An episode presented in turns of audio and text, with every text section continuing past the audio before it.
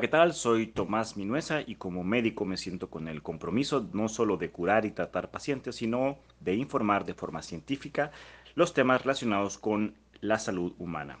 En este siguiente episodio de podcast hablaremos con base científica, como siempre lo hemos hecho, y validación de estudios médicos, desmitiendo bulos sobre temas de salud en general. Existe mucha información en Internet que no ha sido científicamente comprobada, por lo que te invito a escuchar este podcast y déjanos en los comentarios temas de tu interés para que posteriormente podamos buscar artículos de revisión médica y poderlos discutir junto contigo. El día de hoy traemos a colación un tema que nos parece bastante interesante. Hemos escuchado mucho acerca de estas dietas que cada vez se vuelven más populares. Vemos una enorme cantidad de información en Internet. Vemos muchos estos denominados influencers que han eh, comenzado con pues, una propaganda bastante intensa para las dietas veganas o dietas vegetarianas. Este nuevo estilo de vida que ha surgido, que no solamente es de alimentación, sino también un programa integral de salud, un estilo de vida diferente. Pero, ¿qué tan cierto eso? ¿Qué tan cierto puede ser que estas dietas tienen realmente beneficios para la salud? ¿Son beneficiosas o no lo son? ¿Existen eh, algún tipo de riesgo en estas dietas? ¿La pueden hacer cualquier tipo de paciente? ¿Qué pasa con los nutrientes esenciales que el ser humano debe consumir? Para tener un adecuado estado de salud, para tener una buena homeostasis en general. Bueno, pues vamos a buscar en las revistas científicas qué encontramos acerca de este tipo de dietas. Así que nos vamos a la revista de nutrición hospitalaria del año 2019, volumen 36 de la página 950 a la 961. El título de este artículo es ¿Son las dietas vegetarianas nutricionalmente adecuadas? Una revisión de la evidencia científica. Las autoras son García Maldonado, Gallego Narbón y María Pilar Vaquero. las cuales forman parte del Departamento de Metabolismo y Nutrición del Instituto de Ciencia y Tecnología de Alimentos y Nutrición en Madrid. ¿Qué es lo que hicieron estas autoras? Es que lo que, eh, ¿En qué se basó su estudio? Pues básicamente en hacer una revisión extensa de lo que dice la literatura, como lo vamos a ver a continuación, acerca de las dietas vegetarianas y dietas veganas, cómo los pacientes pueden obtener sus nutrientes a través de estas dietas comparando con aquellos pacientes que tienen dietas omnívoras, es decir, aquellos pacientes que comen de todo. El estudio, pues como todo estudio eh, bibliográfico, eh, sacado de del Medline, pues inicia con un resumen acerca de lo que va a ser el artículo y nos dice que el seguimiento de dietas vegetarianas está en auge y aunque éstas se han relacionado con algunos beneficios para la salud, la mejor biodisponibilidad de determinados micronutrientes en los alimentos vegetales puede resultar en riesgo de déficit nutricional, por lo que se hace necesaria una adecuada planificación de dichas dietas. En este sentido, se ha evidenciado el déficit de vitamina B12 en vegetarianos y está consensuada la necesidad de ingerir complementos de esta vitamina. La deficiencia de vitamina D puede ser más frecuente en omnívoros, particularmente durante el invierno, cuando la síntesis cutánea es mínima. La baja biodisponibilidad de hierro, el zinc, el selenio entre los alimentos vegetales puede afectar también el estado nutricional de los vegetarianos. Además, y esto es creo lo más importante que hemos podido constatar de este estudio, las dietas vegetarianas suelen ser deficitarias en ácidos grasos poliinsaturados de la serie del omega 3. Tenemos aquí el famoso EPA y el DHA, que son eh, un par de ácidos grasos que son muy importantes, sobre todo en las funciones de diferentes organismos, sobre todo el nervioso y el cardíaco. Por otro lado, estas dietas sí parecen aportar cantidades adecuadas de otras vitaminas como el ácido ascórbico, más conocido como vitamina C, el ácido fólico y las vitaminas liposolubles A y E. En esta revisión se presentan las características de la ingesta de macro y micronutrientes procedentes de las dietas vegetarianas y la relación dieta-salud.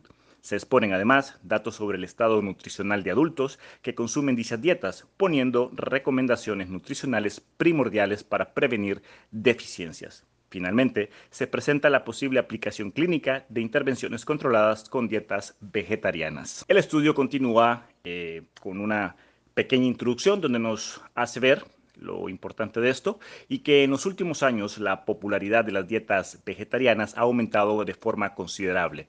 Aunque existe multitud de variantes de estas dietas, la ovolacto vegetariana y la vegana son las más comunes. La dieta ovolacto vegetariana puede incluir huevos, lácteos y miel, mientras que la dieta vegana no incluye ningún tipo de alimento derivado de origen animal.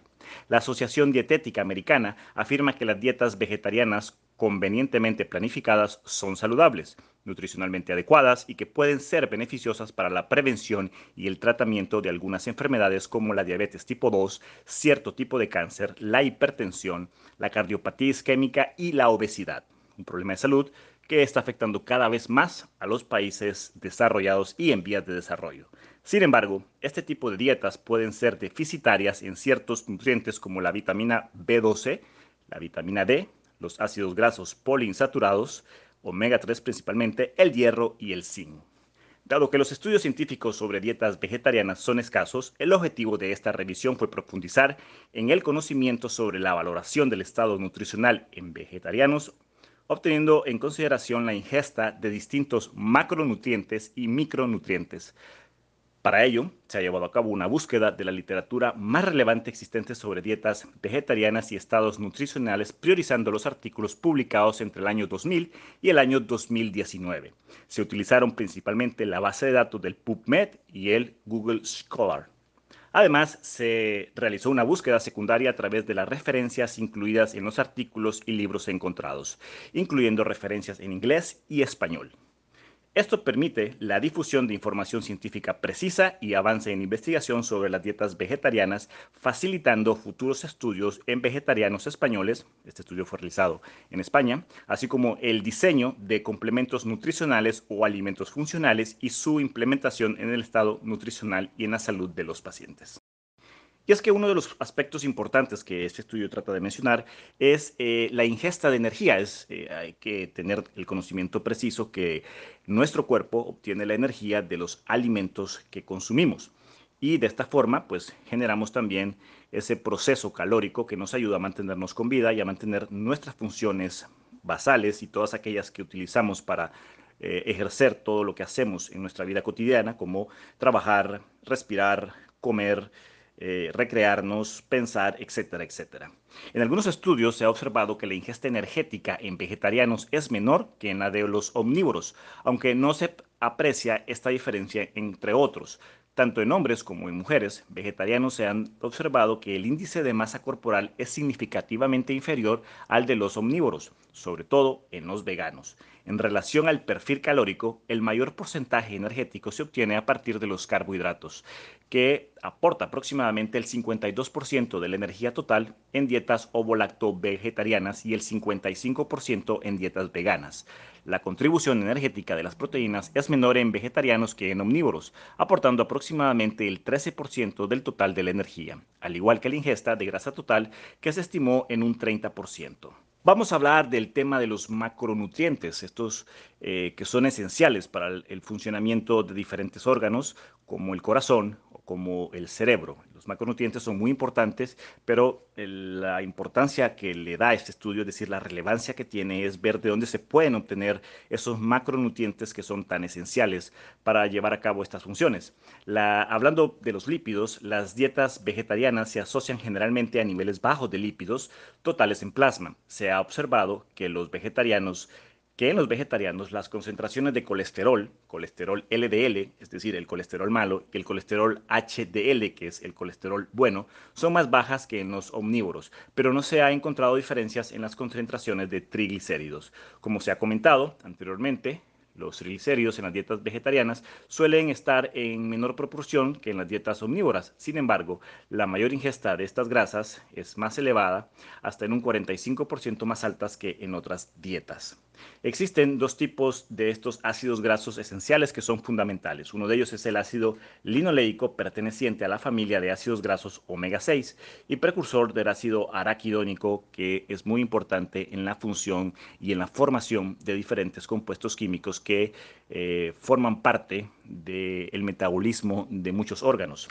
Y el ácido alfa-linoleico, perteneciente a la familia de los N3 y precursor de ácidos grasos como el eicosapentanoico y el decosaexanoico, o también conocido como DHA y EPA. Es probable que ah, más de alguno de ustedes haya visto en algunas eh, alguna carátula donde se encuentran ciertos alimentos que dice este alimento contiene EPA o contiene DHA. Pues se, refiere precisamente a esto, este par de ácidos grasos esenciales que son fundamentales para diferentes funciones.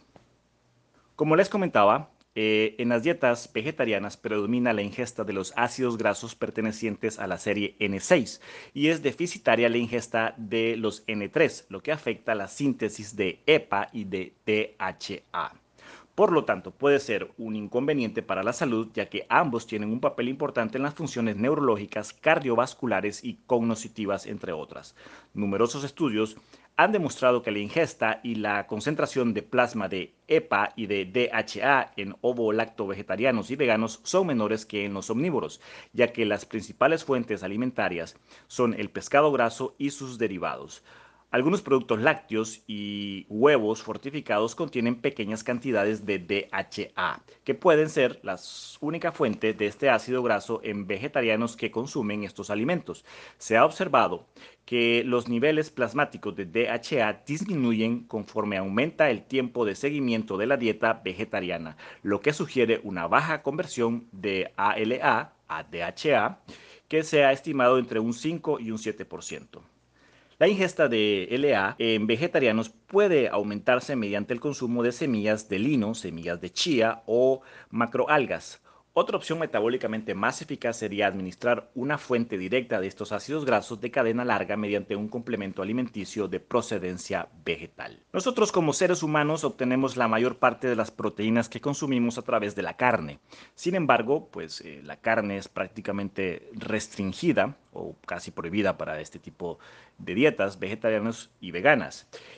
¿Qué pasa con las proteínas? ¿Cómo obtiene, cómo podría obtener proteínas de calidad una persona que está haciendo este tipo de dietas? Bueno, el artículo no menciona que la digestibilidad de algunas proteínas vegetales, como en el caso de la soya o soja, es similar al de la proteína del huevo.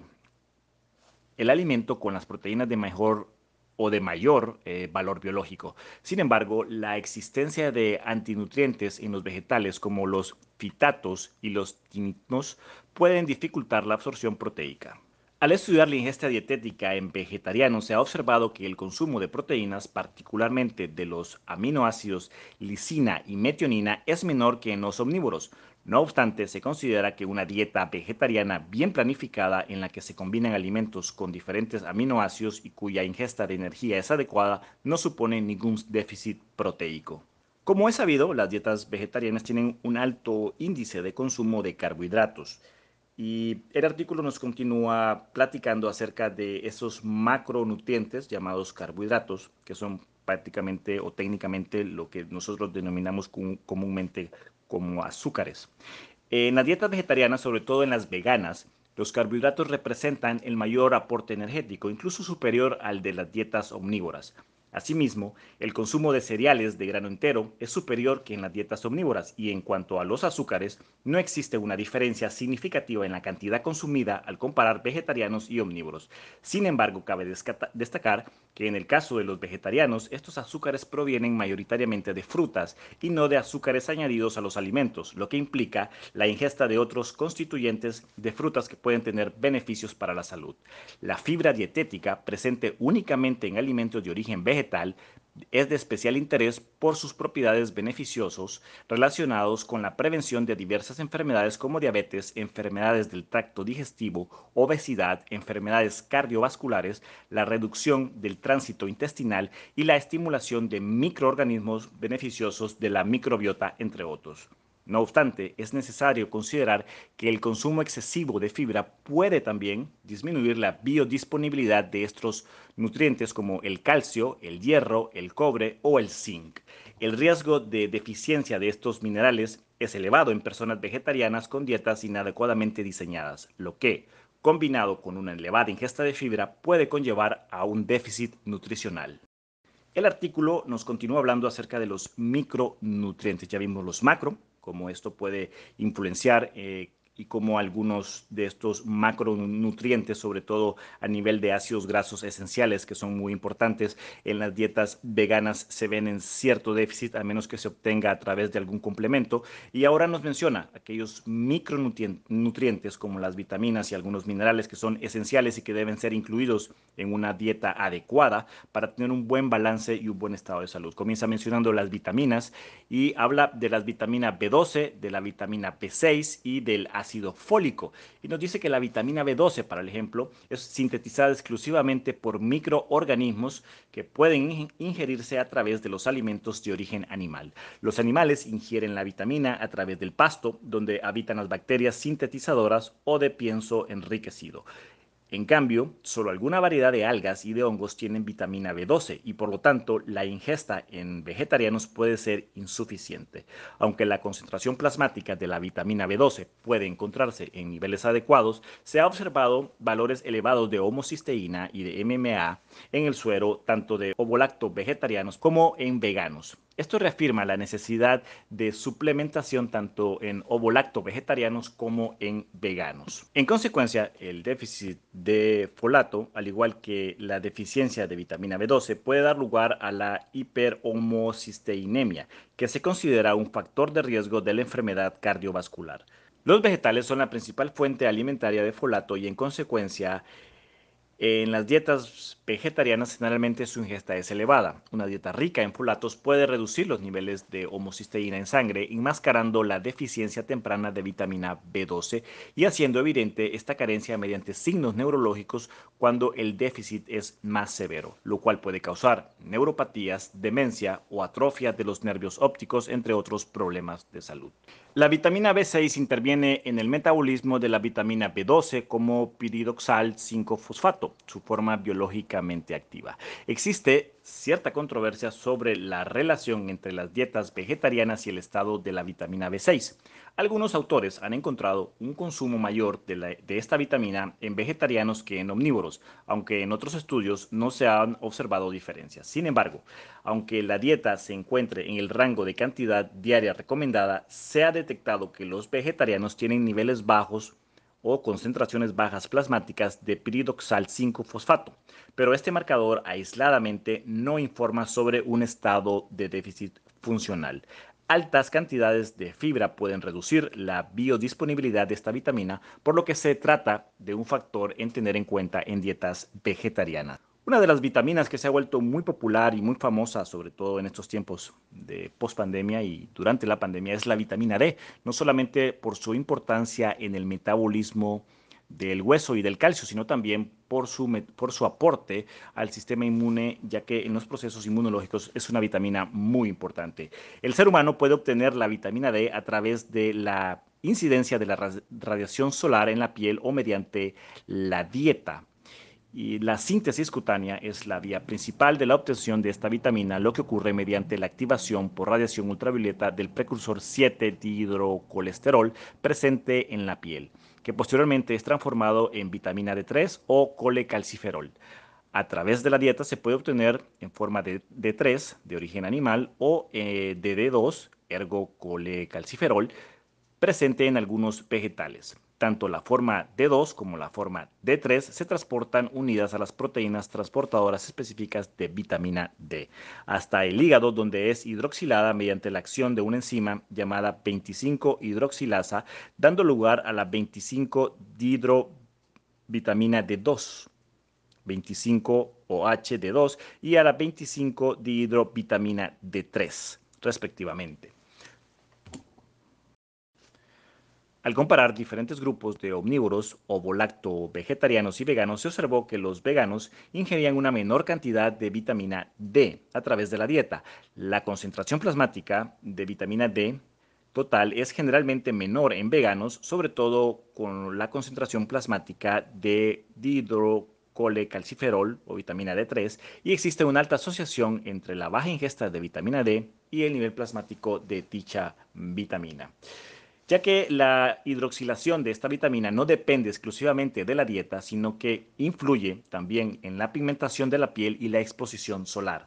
En situaciones en las que la síntesis cutánea de vitamina D está disminuida, por ejemplo en el invierno, y al no ingerir alimentos de origen animal, puede existir mayor riesgo de déficit en vegetarianos. Con el fin de asegurar unos niveles adecuados, se aconseja la exposición solar y la ingesta de alimentos fortificados con vitamina D como bebidas vegetales, zumos y cereales de desayuno. Si no se consume este tipo de alimentos y existe un riesgo de déficit de esta vitamina, sería necesaria la suplementación diaria de vitamina D. Otra de las vitaminas que fue estudiada en, este artículo, de acuerdo a la revisión que hacen, es la vitamina E, que también es otra de las vitaminas que se ha puesto muy de moda, sobre todo porque se han descubierto propiedades antioxidantes en esta vitamina y algunas propiedades anti-envejecimiento, sobre todo eh, en la función que tiene en limpiar radicales libres, que como se ha demostrado influyen mucho en los procesos de oxidación celular y de envejecimiento y apoptosis de la célula. Generalmente, los vegetarianos ingieren mayor cantidad de vitamina que los omnívoros. Hay que tener en cuenta que la actividad biológica de la vitamina E en los alimentos dependerá de la variedad de los tocoferoles y los tocotrienoles que se encuentran en ellos. El coeficiente entre ambos permite estudiar la protección que ofrece la vitamina frente a la oxidación, ya que en una parte de los alfa-tocoferoles se transporta unido a la lipoproteína de baja densidad o aquellas que se conocen como colesterol bueno.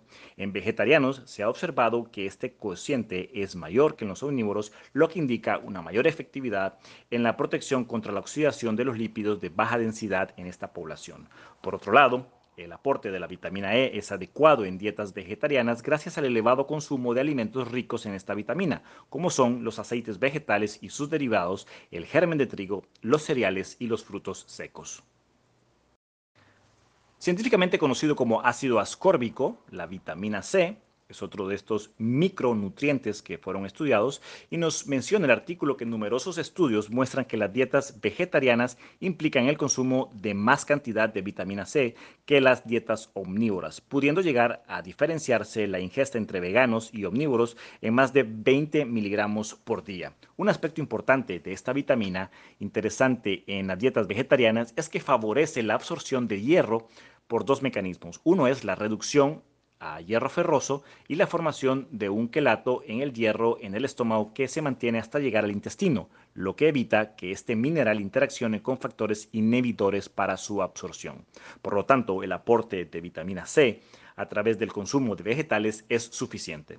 No obstante, se trata de una vitamina lábil que puede destruirse durante el proceso de cocinado de los alimentos, por lo que es recomendable el consumo de los alimentos en crudo o con tratamientos térmicos moderados para obtener los beneficios que produce la vitamina C.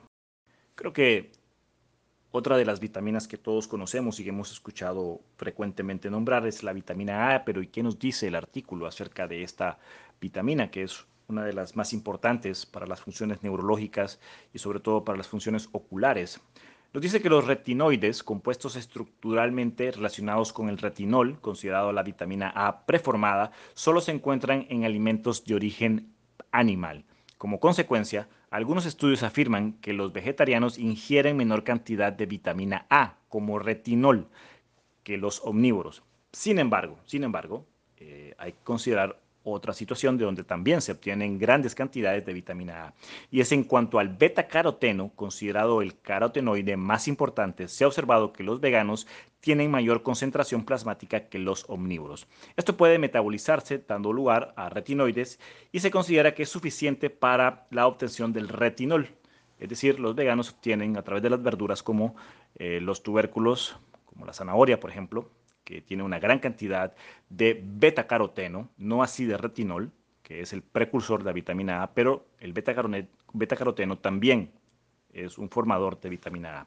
Así que hay un equilibrio entre los que no comen eh, pues carnes y los que son omnívoros, ya que ambos pueden obtener la formación de esta vitamina a través de diferentes vías. En conclusión, en conclusión respecto a esto, nos dice que las dietas vegetarianas adecuadamente planificadas no parecen suponer un problema para el aporte de vitamina A debido a la conversión de los carotenoides.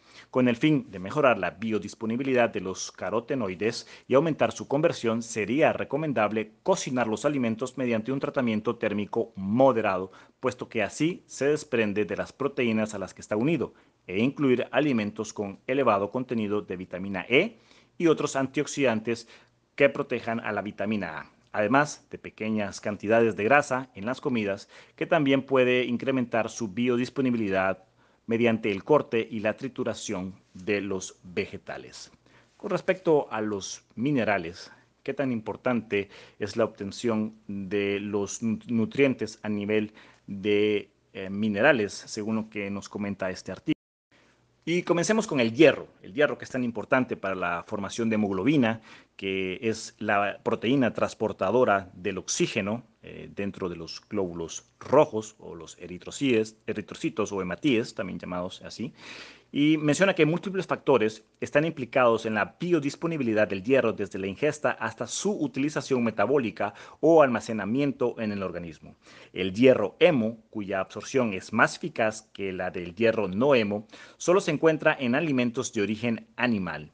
La biodisponibilidad del hierro Noemo está influenciada por factores dietéticos inhibidores y potencializadores en su absorción, como lo es el ácido ascórbico, también conocido como vitamina C, el principal potenciador en dietas vegetarianas actuando de forma, eh, formando, esto eh, actúa de esta manera como un quelato, porque quela el hierro e impide que otros componentes alimentarios se unan a este. Por otra parte, los inhibidores de la absorción del hierro no hemo se encuentran principalmente en los alimentos de origen vegetal, siendo los mayoritarios los fitatos presentes en los cereales de grano entero, como las legumbres, y los polifenoles que se pueden encontrar en el té o el cacao, entre otros. El calcio es un inhibidor en la absorción tanto del hierro hemo como del no hemo, debido a su interacción con un transportador que es el DMT1, y se ha observado en algunos estudios, sobre todo en modelos in vitro, que simulan la captación por parte del, del hierro como lo hacen los eritrocitos. Los vegetarianos obtienen hierro no hemo de diversas fuentes vegetales como las legumbres, los cereales integrales y los vegetales de hojas obscuras. Sin embargo,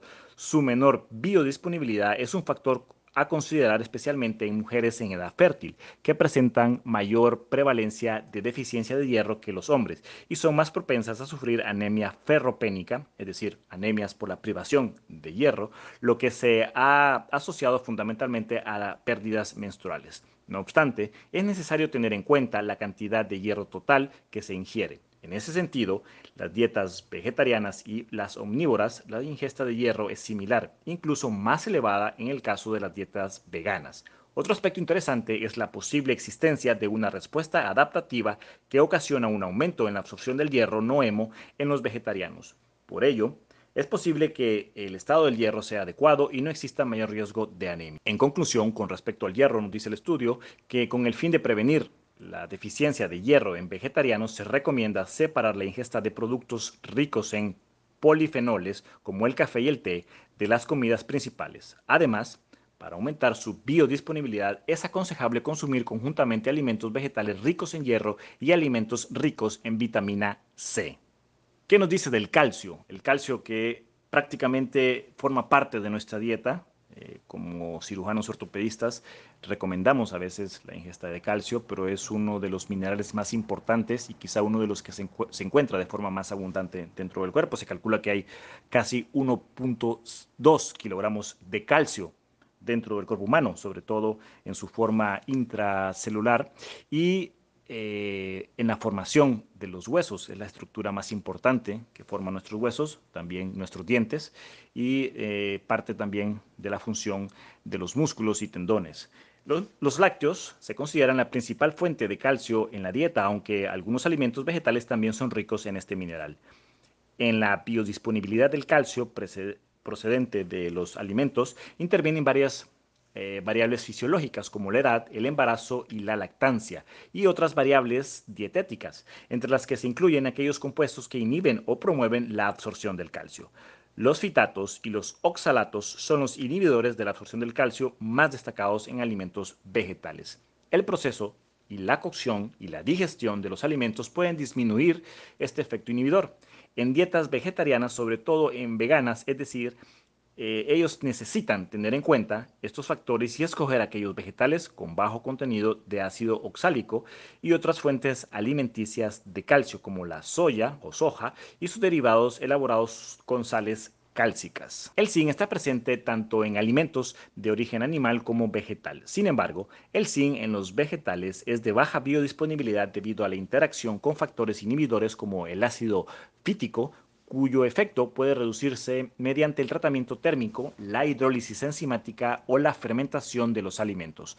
Por otro lado, otros componentes que tienen los vegetales facilitan la absorción del zinc como los aminoácidos azufrados, cisteína y metionina y los hidroxiácidos como el ácido cítrico. Las concentraciones de zinc en plasma se regulan mediante mecanismos homeostáticos dependiendo del estado nutricional del individuo y de la presencia de la dieta de inhibidores y potencializadores de su absorción. Además, existe un reservorio dietético de este mineral y cierta cantidad de zinc se reabsorbe mediante la circulación enterohepática. La ingesta recomendada de zinc es un tema que genera cierta controversia entre organismos internacionales al no haber un criterio unificado para definir su deficiencia. En dietas vegetarianas inadecuadamente diseñadas puede existir riesgo de deficiencia de zinc debido a la ausencia de fuentes dietéticas de procedencia animal y al elevado consumo de vegetales que contienen inhibidores en la absorción de este mineral. Ah, algunos estudios han observado una menor ingesta y concentraciones séricas bajas de zinc en vegetarianos con respecto a omnívoros. No obstante, la ingesta de zinc puede dar lugar a la reducción de las pérdidas de este mineral por orina y un incremento de la eficacia en la absorción de los tejidos. Se puede concluir que las personas que siguen dietas vegetarianas tienen un riesgo de déficit de zinc superior al de los omnívoros. Con respecto al sodio, la sal añadida a los alimentos supone la principal fuente dietética de sodio. Se ha observado que los vegetarianos ingieren menores cantidades de sodio que los omnívoros. Sin embargo, otros autores no han encontrado esta diferencia y consideran que tanto vegetarianos como omnívoros ingieren una elevada cantidad de sal superando los niveles recomendados mediante el consumo de alimentos procesados. Este es un hecho a tener en cuenta ya que la cantidad de sodio ingerida determina la actividad del sistema renina-angiotensina-aldosterona y niveles elevados de aldosterona se asocian con hipertensión, disfunción endotelial, enfermedades cardiovasculares e insuficiencia cardíaca. Por lo tanto, Debido a los problemas que puede ocasionar para la salud, es recomendable limitar la ingesta de sal añadida a los alimentos. El selenio, las fuentes dietéticas de selenio son aquellos alimentos con alto contenido en aminoácidos azufrados, como ya lo habíamos mencionado anteriormente, se hallan en forma de selenometionina y sus derivados en vegetales y en forma de selenocisteína en alimentos de origen animal. La absorción del selenio presente en vegetales es limitada debido a la presencia de fibra, sobre todo de peptinas y de fitatos. Así, algunos autores han afirmado que la existencia de un riesgo de déficit en vegetarianos es importante. También hay que considerar que tener, para tener también en cuenta los parámetros utilizados para medir las deficiencias de selenio. En un estudio llevado a cabo en Alemania se observó que en comparación con los omnívoros, los vegetarianos presentaban concentraciones séricas bajas de selenio y de selenio proteína P, transportadora del selenio. Sin embargo, no existen diferencias significativas entre estos grupos al comparar la actividad del glutatión peroxidasa 3 que puede verse afectada durante algún déficit o durante existe el déficit de selenio ya que actúa como cofactor de esta enzima. Por lo tanto, las dietas vegetarianas pueden implicar un riesgo más elevado de déficit de selenio que las dietas omnívoras debido a la escasez en la dieta de la selenocisteína es preciso investigar con mayor profundidad la relación de las dietas vegetarianas y el selenio con el fin de plantear pautas dietéticas adecuadas. Con respecto al yodo, en los, alimentos el yodo se encuentra mayoritariamente en forma de yorudo, que está presente en cantidades más elevadas en animales marinos y algas. La cantidad de yodo presente en vegetales está altamente influenciada por la capacidad de estos para absorber dicho mineral y por la composición del suelo. El consumo de huevos y productos lácteos también puede contribuir al aporte dietético del yodo, dependiendo de la alimentación del animal. El empleo de sal yodada como condimento es una fuente importante de yodo en países industrializados. Sabemos que el yodo definitivamente es un mineral fundamental, sobre todo para la formación de las hormonas tiroideas, ya que eh, la deficiencia de yodo conduce a una enfermedad que es el hipotiroidismo.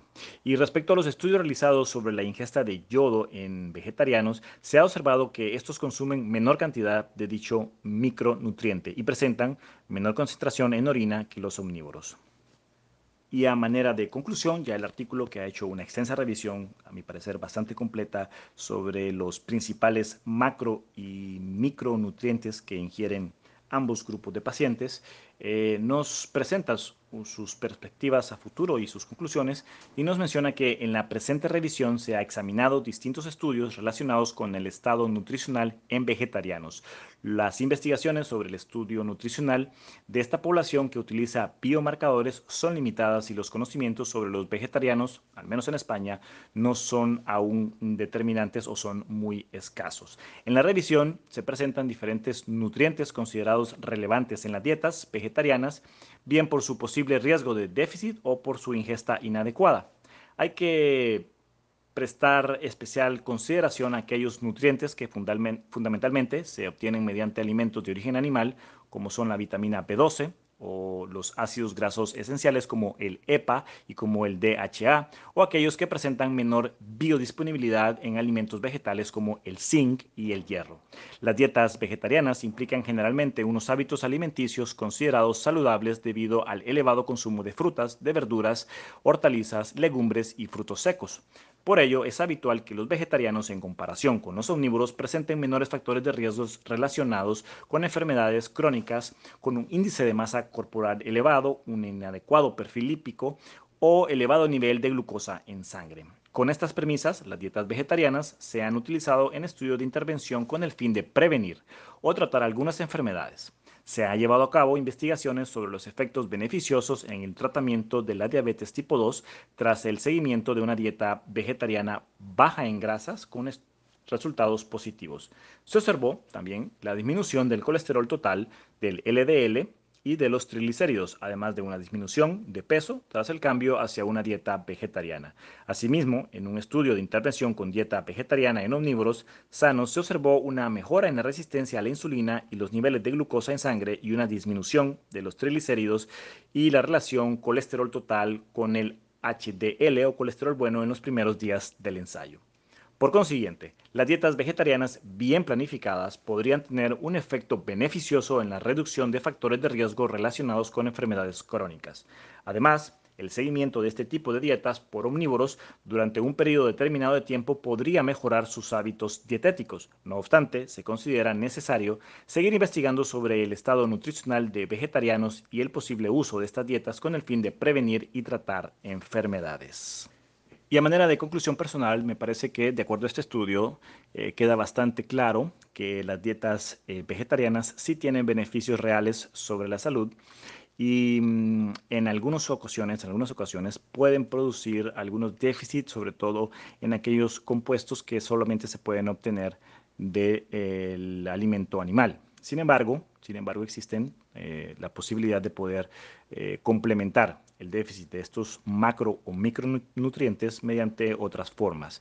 Creo que también es una cuestión de gustos, ¿no? Porque que a quien le gusta comer carne, pues definitivamente dirá que no, que no va a ser una dieta eh, vegana o vegetariana para disminuir de peso, puesto que hay dietas en las que tú puedes disminuir de peso sin necesidad de ser tan restrictivo, sobre todo con el asunto de alimentos animales. Entonces, no estoy tan convencido de que realmente una dieta vegetariana sea la dieta ideal si tú buscas reducir de peso. Ahora, si tú quieres ah, tener un estilo de vida diferente o quieres copiar un estilo de vida, eh, como ocurre con muchos artistas, muchos influencers, muchas personas del medio del espectáculo, etcétera, etcétera, que están tomando esta corriente vegana o vegetariana, eh, porque más que una dieta propiamente para la salud se ha vuelto casi un estilo de vida, es importante que si lo vas a hacer, eh, tomes en cuenta lo que acabamos de mencionar y también consideres que deberías de hacer una variación importante o una rotación importante en los alimentos que vas a consumir, porque puedes entrar en un déficit de algunos macro o micronutrientes y esto te puede conllevar a efectos sobre la salud. Ahora, si tú quieres eh, entrar al mundo vegetariano eh, porque quieres bajar de peso en lo personal, creo que no es una buena recomendación, sobre todo si eh, te gustan, sobre todo los, eh, la carne, los mariscos o, el pescado, porque creo que las dietas deben influir en los gustos también de las personas. Entonces, si quieres bajar de peso, probablemente lo más ideal sería es que combinaran de forma adecuada tus, tus eh, macro y micronutrientes junto con los lípidos, los carbohidratos y las proteínas. Evidentemente, esto siempre debe hacerlo un profesional de la salud. No te arriesgues a darle clic donde te dicen te damos una dieta para que bajes 10 kilos en una semana. Creo que eso no es beneficioso, pero hay suficiente evidencia científica que nos habla acerca de las dietas. Y en este caso, las dietas eh, veganas o vegetarianas sí presentan, sí presentan déficit en algunos nutrientes, pero que pueden ser complementados. Por eso el artículo insiste en la importancia de que estas dietas no sean tan restrictivas o no se combinen alimentos que pueden inhibir la absorción de algunos de estos nutrientes. Recuerda que estos podcasts son para educar, son para salir de dudas y siempre nos basamos en la evidencia científica, tratamos de eliminar los bulos de la red, toda aquella información falsa que mm, lo que pone en riesgo es tu salud y las recomendaciones que hacemos son hechas por especialistas. Espero que te haya gustado. Escríbenos en tus comentarios tu opinión y qué tema te gustaría que tocáramos para futuros podcasts. Thank you.